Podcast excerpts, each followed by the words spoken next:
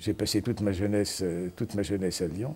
J'étais en prépa euh, à cette époque-là. Les choses se sont faites doucement et je dirais par paliers. Euh, j'ai été, je dirais, dans ma jeunesse baigné par le scoutisme. Et c'est à partir de là que tout est arrivé.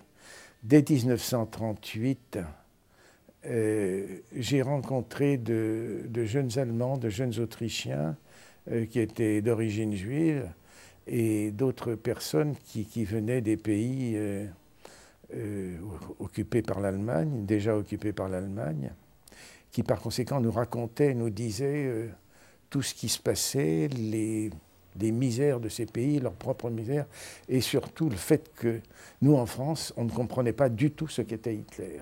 Et on ne comprenait pas du tout ce qu'était le national-socialisme, et que nous devions, dans tous les cas, euh, nous préserver et faire attention. J'avais un sentiment euh, très profond de patriotisme. Euh, pour moi, la France, c'était tout. J'étais aux éclaireurs israélites de France parce que Bon, mon père était juif, euh, croyant, euh, ma mère aussi, mais euh, c'était pas, j'allais dire, c'était pas des gens qui étaient particulièrement proches de la religion. Donc ils suivaient les, fêtes, etc. Alors donc ils ont voulu que, que, j'y aille. Moi, bon, je n'ai, je n'ai jamais été, je n'ai jamais été croyant. C'est comme ça. Euh, je dirais que j'ai toujours été, mettons agnostique, ce serait plus la vérité. C'est bien parce qu'il y avait vraiment non seulement une trace euh, terrible envers les Juifs, euh, que je me suis mis petit à petit véritablement jusqu'au cou dans la résistance. C'était vraiment une solidarité humaine, bon, et, c'était une solidarité humaine.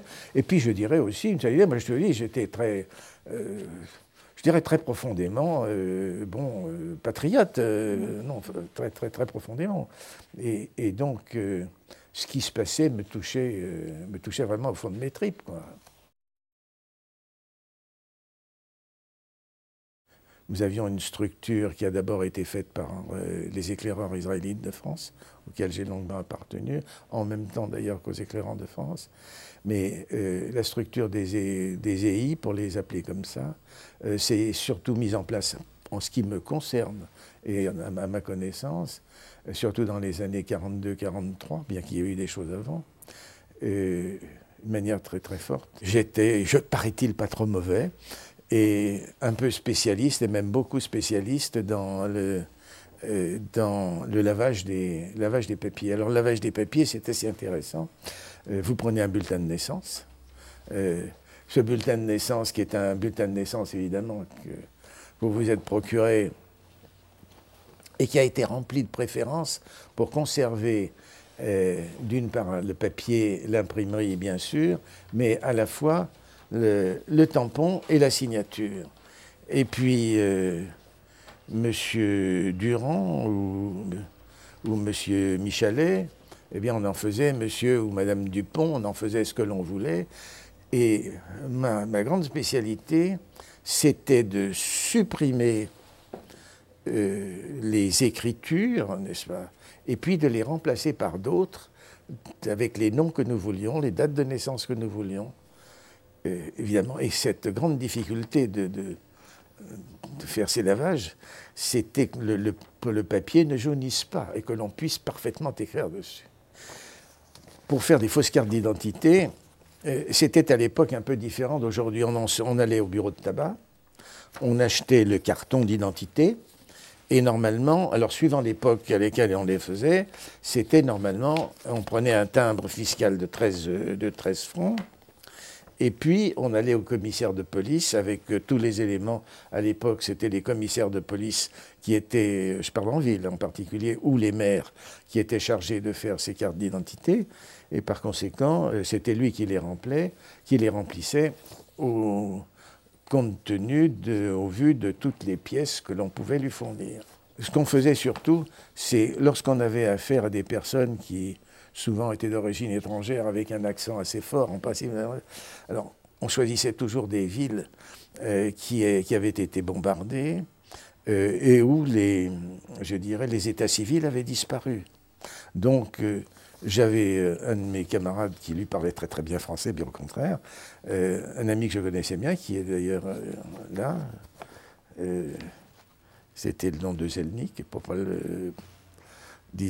voici, il avait une vraie carte d'identité qui a été faite en 1941, et Raphaël a fait celle, de, celle qui lui a, semble-t-il, et même réellement sauvé la vie.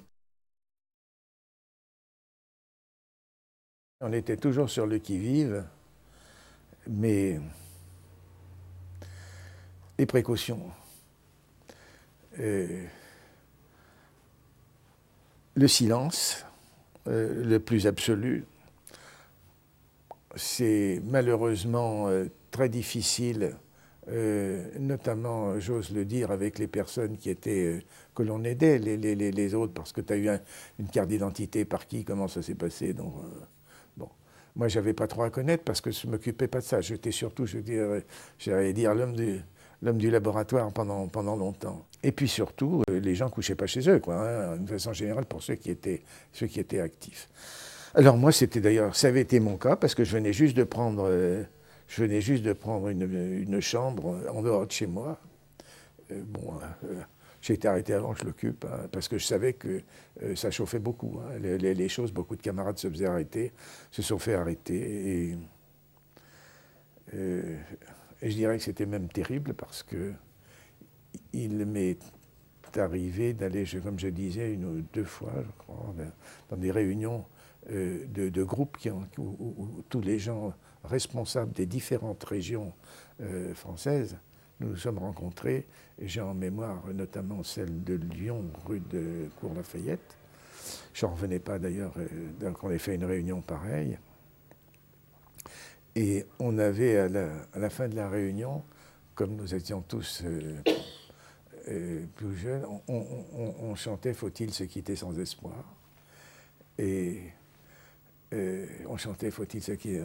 Et chaque fois que nous nous rencontrions, après, d'autres fois, soit, soit en grand groupe, très rarement, mais après en petit groupe, et que l'on chantait de nouveau Faut-il se candidater faut-il se quitter sans espoir? C'était pour moi chaque fois terrible parce que euh, chaque fois, le nombre avait diminué, des camarades avaient été arrêtés, d'autres avaient été fusillés. Et donc, euh, lorsqu'aujourd'hui j'entends faut-il se quitter sans espoir, c'est pour moi euh, des réminiscences de jeunesse, mais qui sont plus difficiles que je ne l'aurais cru. C'était exactement le 8 janvier 1944. Ça devait être vers 11 h du matin. Je devais sortir de l'école à ce moment-là. Et je suis allé, euh, je suis allé travailler, enfin, je suis allé au réseau, là, je, suis allé travailler. Et je suis tombé dans une souricière. Je suis tombé dans une souricière, c'est-à-dire qu'il y avait euh, la milice et la Gestapo. alors, bien sûr, euh, j'ai donné ma carte d'identité, je m'appelais Cabanel. tu t'appelles Cabanel avec ta gueule d'abyssin, me dit-il. Bon. bon, il se trouve que j'avais euh, bon, j'avais un certain nombre de. Derrière, mon, derrière ma veste, j'avais 5-6 euh, photos de jeunes. Donc c'était euh, pour le STO ou pour le, ou, pour le maquis, je ne sais plus. Enfin bref, c'était des jeunes et pas des. Pas, pas, pas, pas des pas. Alors, bon, qu'est-ce que c'est euh, fait partie d'une association sportive, etc. Bon, et comme je sortais, de, comme je sortais du, du, central, euh, j'avais des, des documents à mon nom. Non pas à mon faux nom, mais à mon vrai nom. Et puis, euh, ils se sont rendus compte qu'ils faisaient un certain nombre. on, avait, on avait un matériel extraordinaire. C'était des, valises entières. C'est-à-dire qu'on avait donc euh, des faux tampons de je ne sais combien de trucs. On, avait des fausses cartes d'identité. Euh, on avait des. bon, on pourra en faire voir, puisque j'en ai là. on avait des cartes d'alimentation. on avait des certificats de travail. Bon, donc, on voyait qu'on fabriquait des papiers complets. Et alors, bien sûr, euh, j'ai été, euh, été emmené, euh, suivant la formule normale, quoi, menottes en bas. ils m'ont pas mis tout de suite les menottes, je ne me souviens pas. Je suis ils m'ont fait descendre là entre les deux miliciens. il y avait un type d'un Gestapo en civil. et, et donc une, une traction, une traction avant noire. Et donc je me suis trouvé euh, donc, pris, pris, dans le, système. Et euh, donc emmené à l'école de santé militaire, euh, où bien sûr on a essayé de me faire parler, de raconter. Bon, j'ai été. Bon, je suis passé à ce qu'on appelle le supplice de la baignoire. reconnu juif rapidement d'abord par mon nom mais le papier, ensuite euh, circoncis, tout ce qu'on voudra. Bon, en deux mots, euh, le supplice de la baignoire, c'est. Euh, on vous fout dans l'eau, on vous fout dans l'eau glacée. c'était, c'était le mois de janvier, l'eau était froide de toute façon, on vous fout dans l'eau glacée, on vous enfonce pour vous noyer, on vous tape sur les parties sexuelles. Et bon, j'étais déjà avant moi une partie de c'était. la baignoire était rouge de sang. Euh, voilà quoi. Et il se trouve, euh, il se trouve que euh, j'étais un sportif, un grand nageur. par conséquent, j'étais très fort en apnée. Je, pouvais tenir bon une minute en apnée. Ça m'a beaucoup servi. Hein. Ça m'a beaucoup, beaucoup, beaucoup servi. Et donc, là où les gars croyaient que j'étais vraiment groggy, je ne l'étais pas. Et je faisais vraiment le, le, le groggy. Donc, ça m'a beaucoup servi. Et voilà. Ensuite, on était euh, pendu, euh, les, portes étaient très hautes à l'école de santé militaire, euh, pendus par les, les, les, poignets aux portes. Bon, enfin voilà, c'était comme ça. donc, reconnu, reconnu juif, il ne savait pas ce que j'étais, ils m'ont posé évidemment des questions sur, sur ce que je faisais. Bon, moi, de toute façon, je n'ai rien dit. Et je me suis, donc euh, retrouvé euh, immédiatement après à la prison de Montluc. Dans la prison, j'avais avec moi ce garçon qui était, euh, qui était, condamné, qui était condamné à mort. Il savait qu'il allait mourir le lendemain matin, qu'il qu'il allait être fusillé. C'était un, garçon tout à fait, absolument magnifique, et qui était, je crois, charcutier et alors lui demander comment est-ce que tu fais les quenelles, comment tu fais euh, ceci, euh, pour le faire parler, pour essayer de lui, faire oublier le, temps et lui faire comprendre qu'on était avec lui. Et alors il a, il a eu cette phrase absolument merveilleuse euh, de dire qu'il nous remerciait, moi je n'avais rien dit, hein, mais qu'il nous remerciait tous ceux qui étaient là, en disant soyez tranquille, demain je saurai mourir en français. Euh,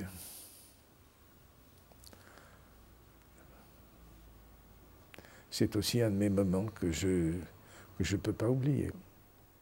J'aurais dû normalement être euh, passé en jugement. Ils ont immédiatement, les gars, donc décidé que euh, qui m'envoyaient suivre le sort des Juifs. Eux savaient ce qu'était le sort des Juifs. J'ai donc été arrêté le 8 janvier 1944 et j'ai dû aller à Drancy, je crois, le 25 janvier.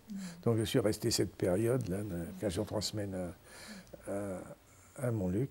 Et à Drancy, alors j'y suis resté très très peu puisque j'ai été déporté le 3 février.